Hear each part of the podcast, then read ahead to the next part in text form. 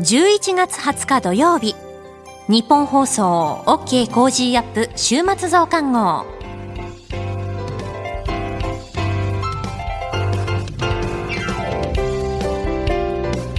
ニッポン放送アナウンサーの新行市佳です。OK Cozy up 週末増刊号。今週の放送でセレクトした聞きどころ。番組へ寄せられたメッセージ今後のニュースの予定などを紹介していくプログラムです。毎週土曜日の午後に更新しています。まずは今週の聞きどころそしてこれからのニュースの予定の紹介。トレーダーで株ブロガーのひなさんから今週の株式市場のまとめと来週の見通しについて。そしてこれからの投資に役立つ情報についてサラインベストメントサービス代表の北川博文さんに伝えていただきます。さあ今週のニュースを振り返っていきましょう。今週は COP26 閉幕。米中初のオンライン首脳会談。衝突回避で一致。政府ガソリン価格。170円超えなら補助金最大5円支給案。3回目のワクチン接種。医療機関で複数種類扱い可能に。立憲民主党代表選。4氏が出馬表明。日米間時間級協議。竹島めぐり共同会見を中止。日中外相会談、尖閣や人権問題で平行線。こういったニュースについて取り上げました。さあ、今週の聞きどころですが、11月16日火曜日の放送を振り返ります。気候変動問題を話し合う国連の会議 COP26 閉幕。各国の思惑や戦略、そして抱える問題について、地政学の観点から奥山正史さんに解説していただきました。それでは今週のプレイバック COP26 閉幕。イギリスで開催されていた気候変動問題を話し合う国連の会議 COP26 は13日。石炭火力発電の段階的削減努力を加速することなどを盛り込んだ合意文書を採択し閉幕しました。えー、朝日毎日、それから日経今日の一面この話題というところでありますが、まあこの石炭火力が廃止から削減になった交代だみたいなことを言う向きもあります。そうですね。あの、こういう国際会議で、しかも世界的に経済が絡んだもので、やっぱ合意するって、ある意味奇跡的な部分はあるんですよね。というのもそもそもこういうなんていうんですかね一つの理想みたいなものを世界が共有する目標を共有するってめちゃめちゃ難しいことなんですよね。はい、我々例えばその世界平和とかあるじゃないですか。でみんなその当然なんですけど世界平和はみんな目指してるわけですよ。まあ戦争ない方がいいっていうのは当然なんですけど、ただ各国そのもので平和の姿というか色というか違うじゃないですか。はい。はい。あの、どうやって、あの、まあ、例えば北朝鮮にとっての平和のスタイルと、えまあ、日本にとっての平和な状況とか、はい、ロシアにとって平和な状況って結局みんな自国の都合のいい状態での平和を目指してるので、うん、まあ、それが、あの、みんな要するに総論合意なんですけど、はい、みんな各論反対になると、はい、状況ですよね。まあ、コップの場合も、ま、全く同じような形でですね、えー、自分に都合のいいコップの合意みたいなものを、はい、みんな勝手に求めたがると、はい、という部分があります。なので、まあ、これ世界平和の実現が難しいのと同様、やっぱりコップみたいなものをこういうふうに、総論は合意できるんだけど、はい、なかなかその手段というか、目標部分に具体的になると、ちょっとこうみんなで争ってしまうっていうのは、ありますよね。はい。まあ、これってどうなんですかね。あの、まあ、特に僕が今回非常にあの注目してるのがですね、やっぱりインドなんですよ。インドはい。今回最後の部分でですね、石炭の部分を、その石炭火力廃止っていう、まあ、削減、削除、ん？削減というか廃止ですか。廃止。初めは最初まで、そう、踏み込んでるんですね、イギリスとか。はい。ところが採択直前の土壇場で、インドは修正を求めると。はい。削減の文言をやっぱりほら、弱めたというか、ええ、段階的に、えー、削除していくっていう方、削減ですか、うん、に、段階に削減に向けた努力を加速するって言ってるじゃないですか。えー、削減、廃止までやっぱ言ってないんですよね。はい。で、それはやっぱインドが最後、こうガッと言ったということは、その、インドのやっぱりメンタリティっていうのは我々知らなきゃいけないのかなってやっぱいつも思うんですよ。はい、えー、彼らのロジック、あの、日本の場合、その、いくらその報道を見ててもですね、はい、まあ、インドが反対したっていうあの言葉は出てきますよね。確かにそこまでですよね。はい。うん、なんですけど、じゃあなんで反対してんだっていうところの部分ってあまり報道されてなくてですね、逆にあの、インド側の僕論説とか記事とか読むとですね、はい、彼らはやっぱり何に起こってるかっていうと、ええ、これ、こういう、なんていうんですかね、の二酸化炭素とかそういうものを削減するっていうことは、西洋から押し付けられた帝国主義なんだと。おおなるほど。これは新手の植民地支配だろ。コップみたいなものはっていうふうに見てるんですよ。で彼らの中でやっぱりすごくこのイギリス、まあ、当然なんですけど200年間もこう植民地支配されてたと。いうメンタリティーもありますし、はい、で自分たちがじゃあこれから経済成長していこうかなっていうと先進国の方から、もう石炭使うなとか言ってくるわけじゃないですか。で成長を妨げるようなことを言ってくるっていうわけなんで自分たちとしても、まあ、またこの西洋の方が勝手にあ新しいロジック持ち出してきて、俺たちのことを押さえつけようとしてくるんじゃないかっていう。お前、綺麗事の建前で、結局邪魔しようとしてるだけじゃねえかでですね。で、それが逆に新しい植民地支配だろっていうふうに彼らやっぱ思っちゃってるんですよね。なるほど。で、やっぱ彼らのそういうメンタリティーも、はい、まあ日本としては、まあ報道には出てこないんですけど、えー、分かってあげなきゃいけない部分はあるのかなということなので、最後に、まあ、はい、このまま普通に言うとみんなインド悪いよねっていうことにはなりがちなんですけど、はい、インドとしてはそういうふうにいろいろやられてきたという、えー、あの言い訳というかメンタリティーありますので、そうですね、えー、それに対してやっぱりもう廃止の、廃止とか言うなと。我々もう70年間ぐらい時間の猶予くれよと。お前らな、散々石炭火力使い倒して、電気使って、環境を汚しながら成長してきたのに、はい、俺たちはダメってのかよって。ということですよね。思いますよね。はい。なので、あの、廃止まで踏み込んでたんですけど、やっぱり土壇場でインドが修正を求めるっていうのは、これはまあ、その通りだろうなと。で彼らにとっての、その COP、まあ、世界のその温暖化に対する、温暖化彼らも個人としては大事だなっていうのは分かってるはずなんですけど。はい、総論では賛成と、ね、総論では賛成です。はい、ただ、格論としては、そのメンタリティとして、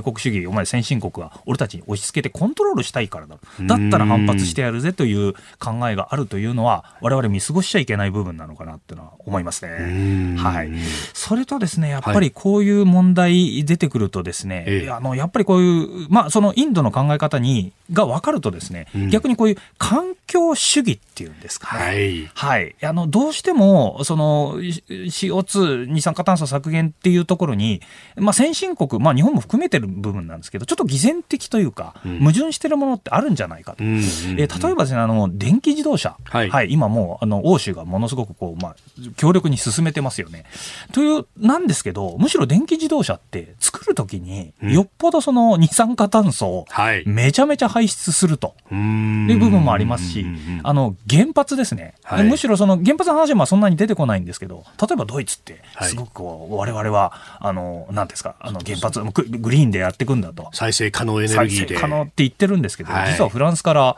うん、あの原発のあの電気、すごい融通してもらったりとかしてますね。はい、まあ、そういう部分の偽善、矛盾みたいなものが、やっぱりこういうふうに見えてきちゃうっていうところがあって、日本としてはですね、その電気自動車みたいなのを作るよりは、やっぱまだハイブリッドとかやったりとかですね、はい、あの水素みたいなものをやっぱりやっていく方がいいんじゃないかっていうそうですよね。よね。電気自動車も結局裏に透けて見えるのは、はい、あ、本当はクリーンディーゼルでやりたかったんだけど、それがいろいろ改ざんでダメになっちゃって、もう EV で対抗しないと日本の自動車には勝てないでしょっていうような。というところが透けて見えますよね、我々としては。はい。なので、これは新手のまさにインドのやっぱりメンタリティ先進国、まあ、その、まあ、欧州が勝手にルールを作ることによって、コントロールしてきたいんじゃないのっていうところ。やっぱりこういう合意っていうのはなかなか難しいんだなっていうのを改めて感じますよね。はい、なんか日本の国内だと、はい、これその理想論の部分が非常にキラキラと輝いて見えるので、はい、そこに対して反反対をしたりなんかすると、うん、君たちは汚れた人間だなみたいな風になってしまうんですが。倫理的なね、話になってきちゃいますけど、実際はこれやっぱり資本主義ですから我々も、成長していかなきゃいけないって部分があると、こういう、いや、こんだけ環境主義って言ってるけど、やっぱちょっと経済成長もしないと、やっぱ格差広がっちゃうんじゃないの？っていう、これもやっぱ矛盾があるんですよね。でこの矛盾をやっぱり我々指摘する人もいないと、はい、あの自由な言動とは言えないのかな。いつも思いますよね。はい、まあ、結局そこのところで COP に集まってる、特に各国の政治やってる人たちは、当然ながら現実主義でいかなきゃいけない部分もあると、はい、理想主義を武器に使いながら。そうですね。なので、理想主義っていうのはそういう意味では、まあ、建前の部分はものすごく大事ですし、はい、我々もそれに乗っかっていかなきゃいけないんですけど、同時にそこにビジネスがやっぱり絡んでくるっていう、現実は、あの、もうちょっとメディアの側がですね、はい、しっかりこう、矛盾をついていただいてですね、えー、まあ、日本もリアリスティックに、はい、えー、経済成長、成長、これをてこに狙っていければなと思いますよね。これでもやっぱりヨーロッパっていうのは、そういうこう、スタンダードを握るというか、そうですね。やっぱり戦略的にそこを取りに行くうまさみたいなものは悔しいけどありますね、はい、ルールを作って、そのルールで世界にリードしていく状況を作るっていうのは、非常にうまいですね。はい。まあ、フランスが、まあ、フランスを中心に、やっぱりこう、電気自動車で行くっていうふうに今やってますけど、はい、それは、まあ、ひいて言えば、まあ、トヨタみたいなね、日本のあのガソリン車まだ作ってるところを、まあ、潰すとは言わないんですけど、はい、そこから主導権を握り返してやろうという、はい、産業構造を変えた中でのナンバーワンになるっていうところを目指してるっていうのは、透けて見えてきますよね。これをこう国家としてやってくるっていうのは、はい、やっぱり日本もそこに対抗していかなきゃなんないわけですか。そうですね。まあ今までは現場の人たちが頑張ってこう企業努力でやってきたんですけど、えー、やっぱりここには政治っていうものがものすごく絡んでくるというところで、世界政治の、なんていうんですかね、はい、この、あの、すごくこう、ドロドロした部分みたいなものも見えてきて、はい。いやでもそれって、流行り言葉の経済安全保障とかっていうのの、はい、まあ、一側面でもありそうですね。そうですね。やっぱりこ、なんだかんだ言って、やっぱり国際政治っていうのは、はい、その国益がみんな巡ってやってますので、えー、それに対抗して我々も現実を見据えながら、世界を逆にコントロールしてってやろうというルールを日本側も作るっていう方に意識を入れていかないといけないなと思いますね。はい、はいこの後はこれからの1週間のニュースの予定、そして北海道取材に行ってきた飯田浩二アナウンサーの報告、後半は今週の株式市場のまとめと来週の見通し、これからの投資に役立つ情報についてお届けしていきます。どうぞ最後までお付き合いください。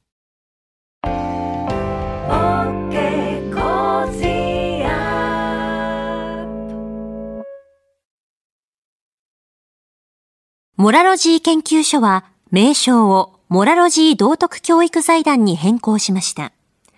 日本人の国民性、勤勉、正直、親切、そして約束を守る。これらは道徳によって支えられてきたとも言えるでしょう。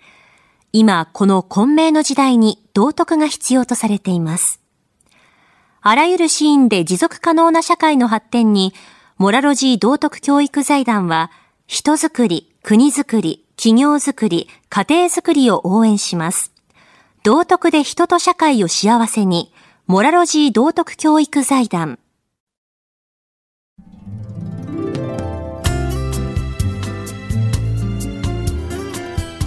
OK Cozy up 週末増刊号。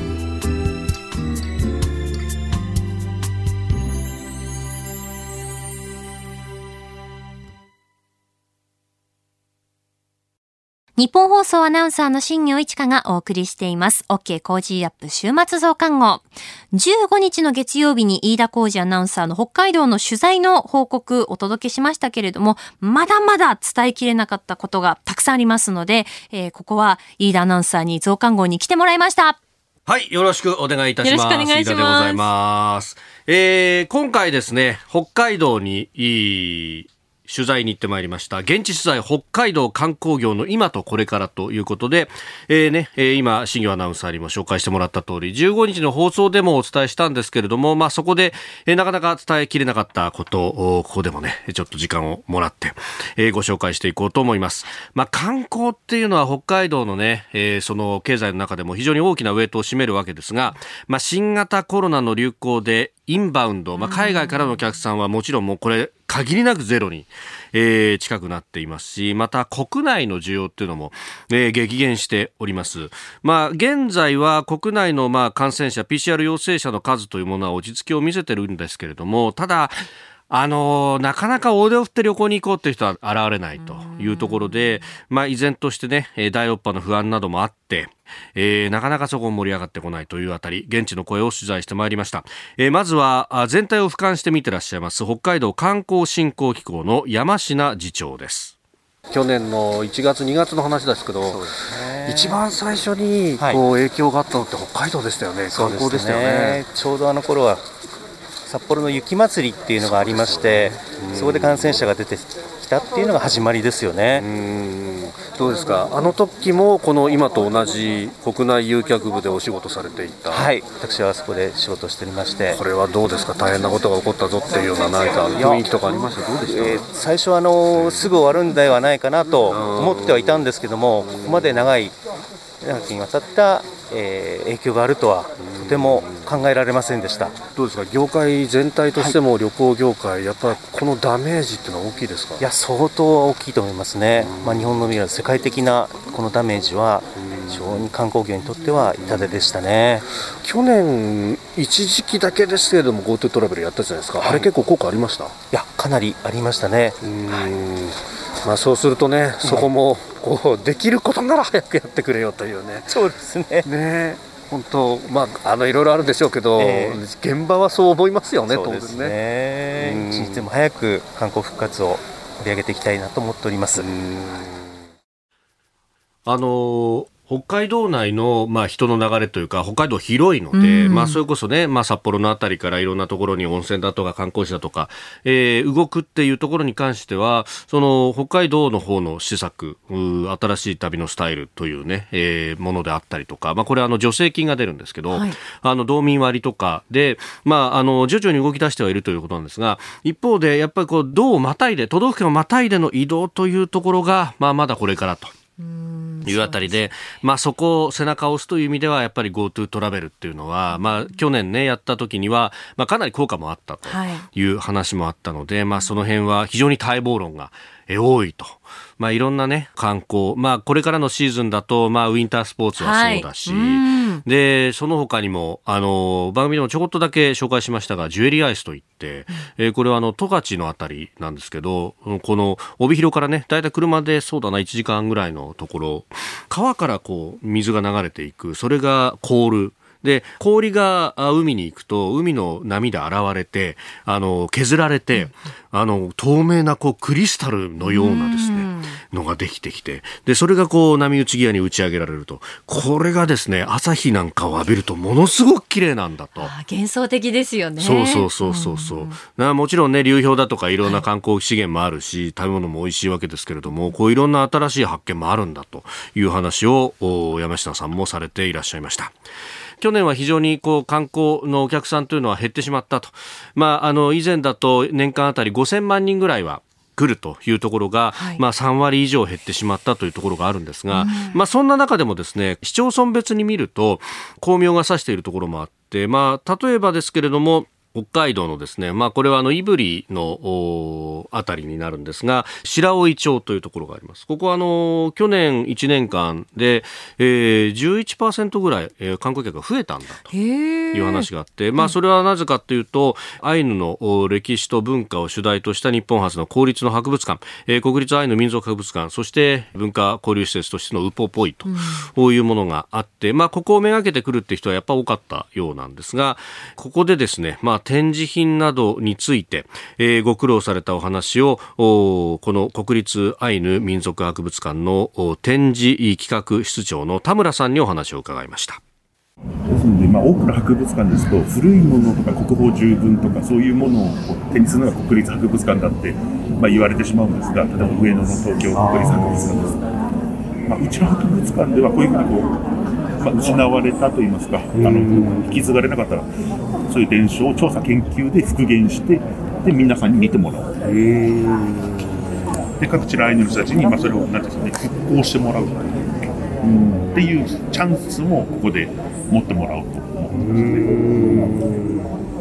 なかなかこういうふうにこう復元してくださいって言わないと地元の人たちもタイミングがないんですよね。あやっぱりこうにあの普段の自分の生活に追われてますので。ですので向こうに見えるあの祭壇、こう稲うっていう、はい、あれが並んでますからあれもあの北海道の帯広の人たちに再現してもらったものなんであと手前のあのケースの今男の子が見てるところも、はい、一部はあの旭川のアイヌの人たちに復元してもらったものなんですでそういうものもありつつ、まあ、古いものも置いてある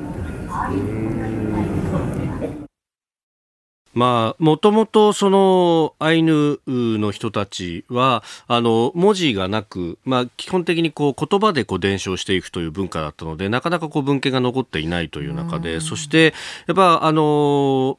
いろいろね、えー、これは批判もあるところなんですけど、要するに、あの、博物館と言ってるのに、えー、古いものが全然ないじゃないかということなんですが、まあ、そもそもが残っていないので、まあ、一つ一つ、まあ、あの、貴重な残ってるものをですね、観察をしたりとかして、ある意味、こう、リバースエンジニアリングのような感じでですね、えー、新たにこう、作るっていう、こう、作業、そしてそれによって、まあ、あの、技術を伝承していかなければっていうような、えー、ところがあるんだと。で、そういうことを言うとですね、まあ日本人としての一体感からこれ分断しようとしてるのかみたいな批判も受ける、あの、出るんですけれども、あの、この田村さんもそういうことが目的なんではないということはおっしゃっていて、もちろんね、その住んでいるところなどでルーツをたどれば、おそらくは、まあ、あの、縄文人にもすぐ分母あるだろうと。ただ、それだけじゃなくって、やっぱこう、海を介していろんなところと交流をしてきたと、まあ、遠くはアラスカであったりとか、あるいはカラフトのこう民族、まあ、ニーブって民族だとか、まあ、いろんなところが、えー、いるわけで、まあ、かなり様々なところと海を介して交流をしてきた中で、ちょっとずつちょっとずつ、あの、こう本土と、まあ、あの、彼らは和人というふうに言いますが、えー、似ている部分もあるし、まあ、あの、独自の文化を育んだ部分もあると。ただし、それも、こう、ひっくるめて日本じゃないかと。で、あの、その中で、こう、地方地方によっていろんな風習があるように、こう、北海道にはアイヌの風習もあったと。ただし、えー、日本のその本土のように文献として残すというような、まあそもそものその風習や習慣というものがあまり存在しなかったので、えー、消えてしまったものもあるし、で、また、これはあのね、各地、もう世界中を見渡してもそうなんですが、こう近代化をする中で、同化政策というものがこう行われてきたと。まあこれはだって、えー、それこそアメリカにおけるネイティブアメリカンの歴史であるとかも見ると、まあ各地でそういったこう歴史というものはある。中で、でも、あの、今となっては、まあそういうこう文化っていうのも、これも貴重なそして大事な文化だよねと。で、これをこう、あの、共に育んでいこうねと。あの、残していった方がいいんではないかと。で、えー、それが、まあ、日本の国内の地域地域のこう特性と、もう全く一緒じゃないかと。こういうようなことでやっていらっしゃると。まあ、あの、いろんな批判も受けるところはあるけれども、まあ、そうやって、えー、残していこうと。まあ、真面目にやってる人は本当に真面目にやってるし、はい、で、あの、せっかくコーヒーが投入されてるっていうところがあるんだから、これをきっちり生かしていこうねと、えー、いうことを、まあ、やっているんだなということは、まあ、感じました。まあ、もちろんですね、博物館であるので、これは今後展示の入れ替えだとか、あるいはこう見せ方のこう変遷というようなものは、まあ、今後もおそらくはブラッシュアップを続けていくんだろうなとは思うんですけれども、まあ、そういった、まあ、過去の歴史をこう振り返りながら、この先どうやっていくかと、まあ、いうあたり、をこう非常に勉強する機会にもなるなというところでもあるしまたねやっぱ海を介して本当いろんなところに行ってたんだなっていうのは。これは、なんというか、こう、こう言っちゃなんですが、ロマンを感じるようなところもあって、だからそれこそ、ね、あの、羅針盤があるわけでもなかった時代にですね、えまあ、あの、丸太から削り出した船で、もう、いろんなところに行っていたし、そこでこう、いろんな交流をしてたんだなっていうのはね、ええー、なんか、ロマンチックなものも感じられるところでありました。で、まあ、あの、北海道いろんな特色ありますけれども、まあ、食べ物っていうのはね。これはもう海の幸山の幸もう3階の珍味がいろいろこうあるわけでして、そうですよね。いやもうねあの今回は金曜日に番組の放送が終わった後にですね、うん、まずは北海道新幹線に乗って4時間以上かけて函館に入るというところから始まりまして。まあ函館というと海の幸ですよ。そうですよ。ねえ。いや透明なイカの刺身。いやなかなかこれは東京じゃ見えないよな透き通ってますよね。うまいんだあでね、あのー、それが姿でこう出てくるんですけれども、まあ、身の部分は当然こうお刺身にして食べるんですが、こうゲソの部分はというと、これはあの、後で頼むとですね、うん、唐揚げにしてくれるんです。えー、何それこれがね、唐揚げいや刺身で食べられるようなゲソを唐揚げにしてしまうわけですよ。これ柔らかくてうまいね。いいですね。おたまらんちんですよ、本当にね。ええー、で、それに、あの、北海道というと札幌クラシック。うん、ああ、美味しいですね。北海道限定のビールをこう生ビールでごくごくいくわけですよね。で、じゃあ次どうしようかなっていうと、北海道はもう日本酒だってね、うまいものがいろいろあると。国まれっていうのがあるんですよ。国という字にまれと書くんですけれども、これはですね、蔵元が、はあ北海道は増毛町なんです。へえ、ま、知ってる？増毛って、おう。どういう字書くんでしたっけ？増毛と書いて増毛だよ。そうですよね。素晴らしいじゃないか。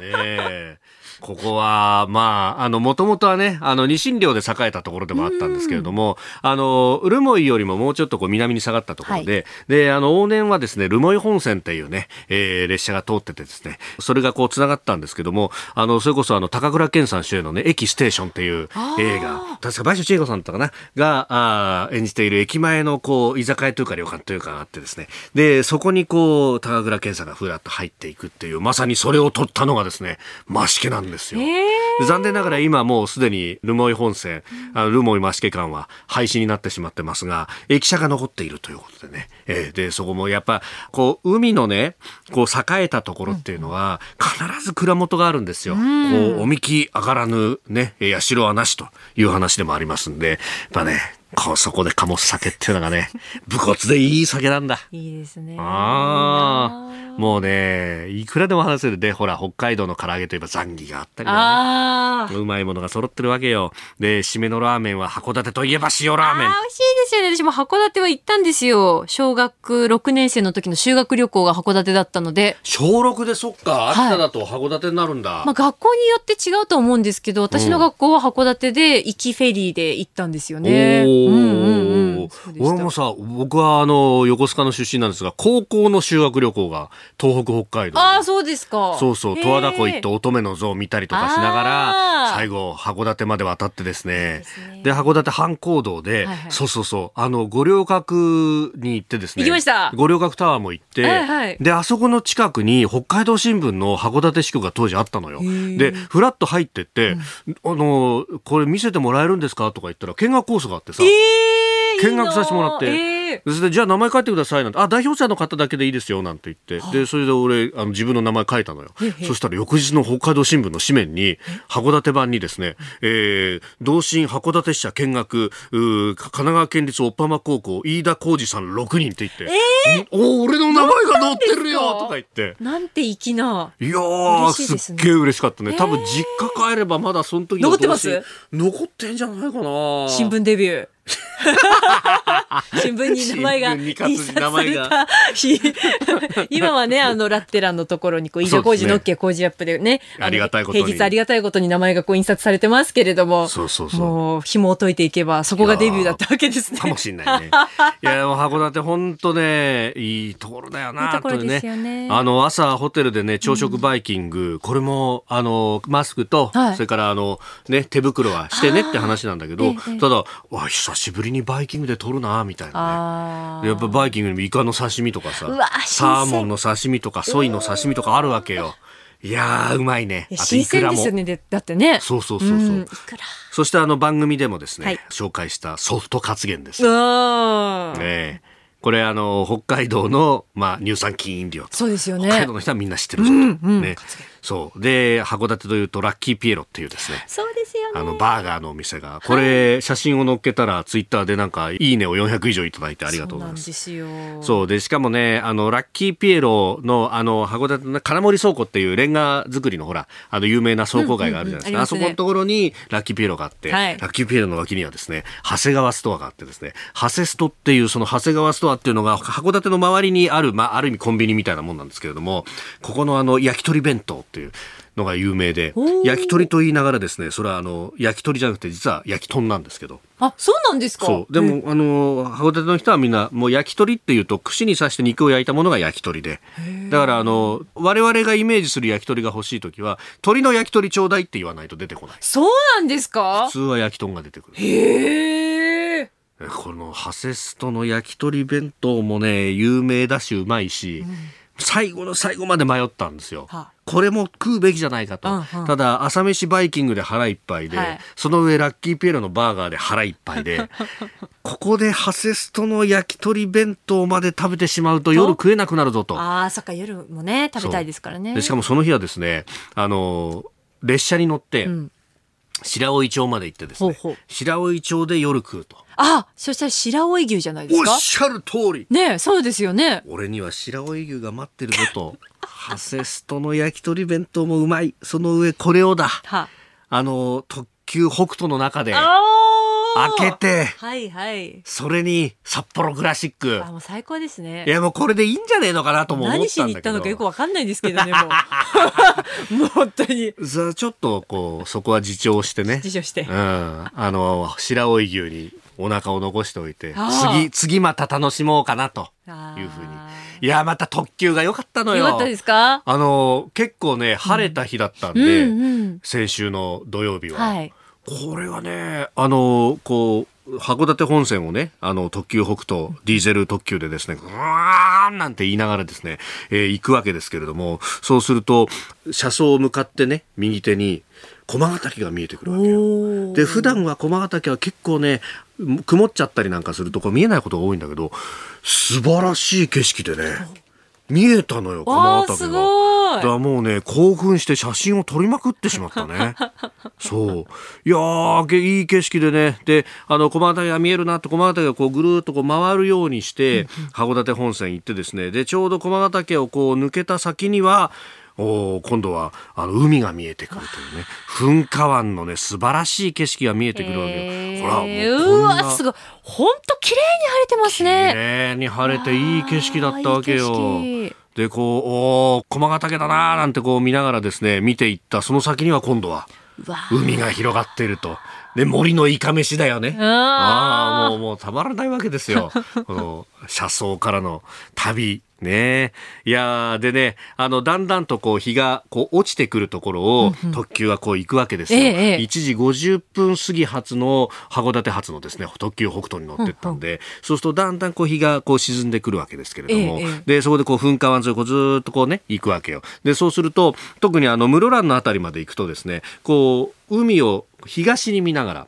えー行くと、で海を東に見てその海の先には駒ヶ岳があってそこにこう夕日が沈んでいくと。でそこにですねこの秋の景色すすきがこうさわさわとさざめいているところに夕日がこう沈んでくるとそれが黄金色に輝いてくると。その中をですねディーゼル特急がうなりを上げて進んでいくっていうね。いやー北海道に来たぞと。これだよと。そして札幌クラシックですよ。いや、なんかいい時間に乗りましたね。いいお天気に恵まれてね。いい時間だったうん。いい時間だったですよ、本当に。えで、えー白老に着いたらですね、白老牛を食ってですね。いや、いいなあ白えー老牛そしてまた札幌クラシックの生だよ。あーまた行きたいないや、なんか、あれですね。うんなんか生放送の時より元気ですね。ちょっと。そうだね。おめえ何しに行ったんだよって。あの、から出張疑惑が出てきますけど。いやいやいやいやいやいいややそうそうそうでもなんかそうやってこうね、満喫するっていうのも久しぶりだったんじゃないですか？それこそ。確かにねそうだよん。ね。本当電車乗ってなんてのも久々だったし、うんあ列車乗ってね。そうですよね。えー仮飛行機ですよね。仮飛行機、うんでもまあ道南からまあ胆振のあたりまでしか見てないんでこれで北海道見たってお前何言ってんだって話ではあるんですけれども、はいもちろんね道東のあたりも素晴らしいものはいっぱいあるし、えーえーまた行きたいなっていうね。そうですよね。えー行きたいな。本当だよね。うん。まあコロナ収まってきたらね、この先、えーウィンタースポーツのシーズンがあり、はい。そうそう。今までだったら結構あの外国人のインバウンドの人が多いからね。ね、あの混んじゃってるんだなんて話もありましたけど、この時期ね、関係者にとってはこれは致し返しとか困ったなってことだとは思うんですけれども、まああの、今までよりはちょっと空いてるかもしれないということを考えると、うんうんうんまあ快適な旅行もできるしと。そうですようね。ーんそうなんだよ。見どころはいっぱいあるというねことですんで、はいええーぜひね、コロナが収まってきて、そして、まあ、GoTo トラベルももし復活するなんてことになってくればですね、ええー北海道はいいぞというね。いいですよ。うーん。で、えーぜひ皆さんも行っていただければと思います。はい、はいあの飯田浩二アナウンサーの北海道取材の様子、まあはいなんか途中なんかこうもう食べてる写真ばっかりなんですけど。そうそうそう。あ、そうだ。あと、あの、はい遺跡のね、発掘とかもある体験ができるんで。そうだそうだ。あれがね、結構あの、まあ、縄文のね、遺跡、これ世界遺産登録もされましたけれども、えー東北と北海道とと、で、あの、函館のあたりもね、車で30分ぐらい行ったところに、えーいろんな遺跡が残ってて、えー大船遺跡だとか、えー柿の島遺跡だとか、この遺跡の発掘体験っていうのがね、これは結構子供たちが喜ぶよと。あーまあ、ある意味宝探しみたいな感じでそうですよね。自分でこう掘ってってね、しかもこう繊細にこう、大切に大切に掘っていかなきゃいけないんですよね。表面の土をこうちょっとずつちょっとずつ剥いでいってということで、そうするとあのコツンって当たる感触があるんでそうするとああるぞ土器があるぞみたいなねでそこからあのハケでこうシャシャシャシャなんてやって、えー発掘をしていくという体験ができますが自由研究とかで結構今年おお。来たおお子さん多かったよって話を、まあ、ぴったりですよね。どうやって発掘を行うかとか、その時代のこと調べるだけでもね。で世界遺産の登録が7月の終わりだったのでちょうど夏休みのシーズンでこれを自由研究にしてっていう人はねとっても多かったみたいでお来年以降のヒントにもなるなというねなるほど。そうそうそう、うちの子供も。まあいろいろね、楽しみはあります。はい、あの、飯田アナウンサーの北海道取材の写真、あの、発掘の様子であったりとか、食べている様子、番組のツイッター、インスタグラムにアップしておりますので、ぜひ、あの、見てみてください。よろしければご覧いただければと思います。あの、今週話題になった川崎で飲んでる写真も上がっております。はい、はい。あの、ちょっとこう、だいぶ話題になってますね。いやいや、だいぶ話題になってる話題になってますね。うまかったんだよ、また。本当飲んでばっかりだなって まあ、それがね、自分のね、原動力になりますからね。ガソリンだからね。ガソリンですからうん心のガソリンだよ。はい。この時間は北海道観光業の現状と今後の展望について、担当副部長の飯田先輩のレポートでしたバカ。にしてったら。アナウンス室。はいはい。どうもあありがとうございました。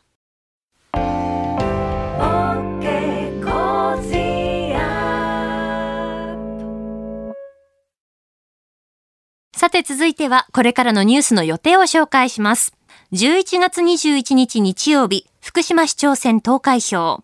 日本シリーズ第2戦、ヤクルト対オリックス。11月22日月曜日、JR 東日本が東北、北陸、上越の各新幹線の全列車で、オフィス新幹線のサービスを開始。11月23日火曜日、勤労感謝の日。日本シリーズ第3戦、ヤクルト対オリックス。11月24日水曜日、気象庁12月から2月の3ヶ月予報発表。年末ジャンボ宝くじ発売。日本シリーズ第4戦、ヤクルト対オリックス。11月26日金曜日、定例閣議。続いては11月22日月曜日からの飯田浩二の OK 工事アップコメンテーターのラインナップを紹介します。11月22日月曜日、朝日新聞編集委員、元北京ワシントン特派員の峰村健二さん。23日火曜日、ジャーナリストの長谷川幸宏さん。24日水曜日、数量政策学者の高橋洋一さん。25日木曜日、番組初登場、二松学者大学国際政治経済学部専任講師、郷六剛さん。26日金曜日、評論家宮崎哲也さん。コメンテーターの皆さんは6時台からの登場、ニュース解説をしていただきます。さてこの後はトレーダーで株ブロガーのひなさん登場です。今週の株式市場のまとめと来週の見通しについて伝えていただきます。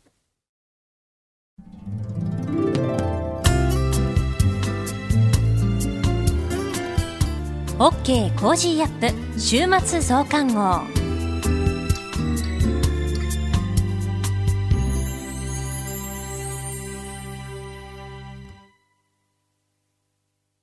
モラロジー研究所は名称をモラロジー道徳教育財団に変更しました。日本人の国民性、勤勉、正直、親切、そして約束を守る。これらは道徳によって支えられてきたとも言えるでしょう。今、この混迷の時代に道徳が必要とされています。あらゆるシーンで持続可能な社会の発展に、モラロジー道徳教育財団は、人づくり、国づくり、企業づくり、家庭づくりを応援します。道徳で人と社会を幸せに、モラロジー道徳教育財団。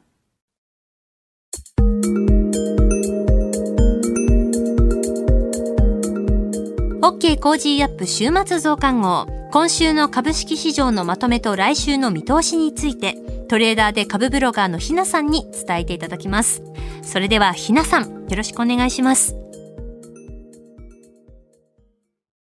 はい、ひなです。今週も個人投資家の視点で今の株式市場をお伝えいたします。今週の一つ目のポイントは半導体ウィークです。経済産業省は15日、半導体について国内の産業基盤を支援する政策パッケージを示しました。2030年に日本企業の売上高が現在の3倍近い13兆円になると見込んでいるそうです。アメリカでは半導体メーカー NVIDIA が半導体業界初の時価総額1兆ドル企業になり得ると報じられ、また17日には TSMC がソニーグループと熊本県に新たな半導体新工場を建設することを正式決定しました。これに伴い、今週は東京市場で半導体関連株の伸びが目立ちました。19日には東京エレクトロンが3%を超える上昇となっています。去年のコロナの谷の時点では1万6000円台をつけていましたが、そこから4倍近くになるところまで上昇してきました。また、レーザーテックも今週は大きく伸びた銘柄です。同社も1年半ほどで安値から約8倍になるほどの上昇となっています。個人的に一貫注目しているのは丸前ですが、同社も堅調に推移して連日の高値更新となっています。半導体、5G、電気自動車など、時流に乗ったテーマ株の関連企業には、好業績を発表して株価も堅調に動いている銘柄が相次いでいます。気になった銘柄は中長期視野で監視しておきたいですね。二つ目のポイントは、四半期 GDP の発表です。今週月曜日に日本の7月から9月期の GDP の発表があり、結果は年率換算で3%の減少となりました。予想された数値よりは悪い結果となってしまいました。7、9月期といえばオリンピックの時期と重なります。そして緊急事態宣言も出されていました。月曜日はこの悪い数字が朝から発表されましたが、株式市場では特段悪材料視されてはいませんでした。市場の関心はここからの回復具合に目がいっているというところでしょうか。これから年末商戦が本格化するに伴って、経済再開を受けた個人消費の回復が確認できれば、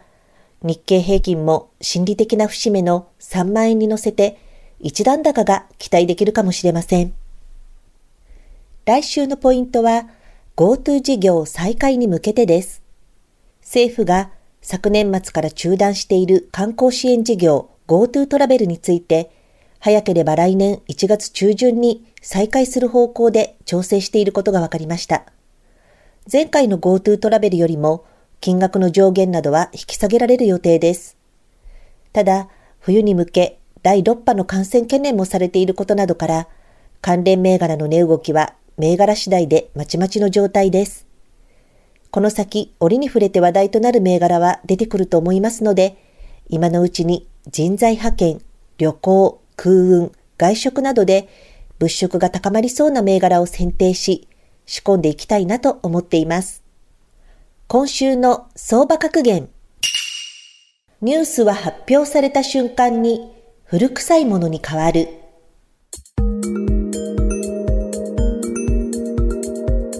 投資家は常にニュースを探していて、先読みしながら投資をしています。ニュースを知ったらしまいという言葉もあるように、材料が出てから飛びついては遅いという格言です。相場は常に今よりも将来を指して動いていますので、情報は鮮度が命と肝に銘じて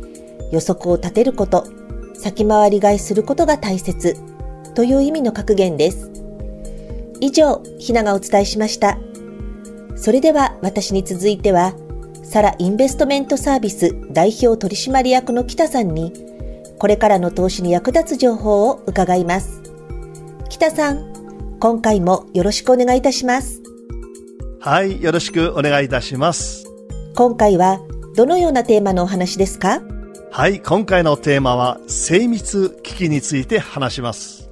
株式投資には大きく分けて2種類の投資法があります。一つはバリュー株投資といって、業績がいいにもかかわらず株価は一株の純資産にも満たない割安株。しかし、配当が良くて中長期で投資する。まあそういったやり方です。もう一つはグロース株投資といって、売上や利益の成長率が高く、将来にわたって大きな株価上昇が見込めそうな株への投資いうことになります。今日ご紹介する精密機器。こちらは成長株。グロス株投資の典型と言っていいでしょう。ではまず精密機器とは何ということなんですけども、こちらはごくごく小さい極小の部品で構成された精度の高い機械装置ということなんですね。まあ、かつては私たちが日常的に身につける時計やカメラ、あるいはオルゴール、まあそういったものでしたけれども、今では電子制御やソフトウェア制御によって精密な動きをする機械、そういったものになります。大きいものでは宇宙ロケット、小さいものでは医療用のマイクロカメラ、あるいはソフトウェアを動かすためのマイクロチップ、まあこういった時代の最先端を行く様々な分野、領域で使われています。そしてこれらのメーカーとしてはですね、島津製作所、キャノン、ニコン、カシオ計算機、セイコー、エプソン、リコー、コニカ、ミノルタなど、皆さんのご存知の大企業が並んでいます。ただ、これらの大企業は精密機器以外にも電気機器などの事業を行っています。そのために、東京証券取引所に精密機器セクターとして上場されているのは、先の島津製作所、そしてニコンなどの50社になります。さらにこの50社はビジネスモデルによって大きく2つに分けられます。一つは企業が直接消費者に商品やサービスを提供する B2C モデル。B はビジネス。C はコンシューマー、消費者ということになりますけども、カメラや時計などがまあ代表的なものなんですね。ただ最近はですね、デジタルカメラやスマートフォンなどにシェアを奪われて、まあ業績も下降傾向にあります。もう一つは B2B モデル。企業間取引ということなんですけれども、一般企業や医療機関、大学、研究機関などの幅広い領域にお客様を持って様々な分野の産業と密接に関係している。まあそのために景気動向にあまり影響を受けにくい、そういったまあビジネスモデルということになります。この B2B モデルの最大手は消火器内視鏡製造のオリンパス。今期の売上予想は8560億円。経常利益は1390億円。大幅な増収、増益となって株価はこの10年間で10倍になっています。まあ、今後もその勢いは止まりそうもありません。また、医療機器大手のテルモの売上、こちらは6850億円。経常利益は1230億円。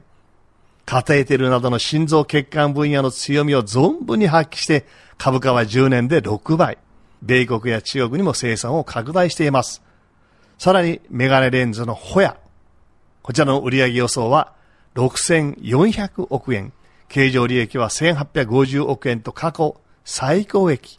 まあ、レンズ以外にも半導体デバイス製造のマスク基盤に強くて、株価は10年で11倍に上昇しています。日本のものづくりの技術の高さには定評があるわけですけれども、特に精密機器は日本が最も得意とする分野で、中国などと比較しましても、その技術力の差が大きいわけですね。ですから当分、まあ安泰と言えるのではないかと思います。今後数年間は自動運転や燃料電池自動車の需要が高まり、また医療分野においては早期診断、早期治療のための画像技術の需要、さらにヘルスケア分野での成長も大いに期待できるビジネスということになります。世界経済は新型コロナウイルス感染から立ち直り、景気の回復も勢いを増し、今後さらに成長を続けることは間違いありません。精密機器の B2B モデル企業はグロース株投資の王様。大いに期待していいでしょう。OK Cozy up 週末増刊号。ひなさんによる今週の株式市場のまとめと来週の見通しについての情報。そして、サラインベストメントサービスの北さんに、これからの投資に役立つ情報を伺いました。えさて、サラインベストメントサービスは証券と金融商品の助言サービスを提供する会社で株式投資法を学べる北川株式塾を運営しています。株式投資に必要なスキルを当日撮影した動画で学び、推奨銘柄で実践トレードを行う画期的なカリキュラムです。株式投資初心者からベテランの方まで、投資の基本を守った安心安定の資産運用を学べる塾になっています。こちらも詳しくはツイッターの検索で漢字で株、カタカナで北さん、株北さんで検索してみてください。あなたと一緒に作るニュース番組、ニッポン放送飯田浩司の OK Cozy up。平日月曜日から金曜日朝6時から8時までの生放送です。ぜひ FM 放送、AM 放送はもちろん、ラジコやラジコのタイムフリーでもお楽しみください。OK コージーアップ週末増刊号。ここまでのお相手は、新業一華でした。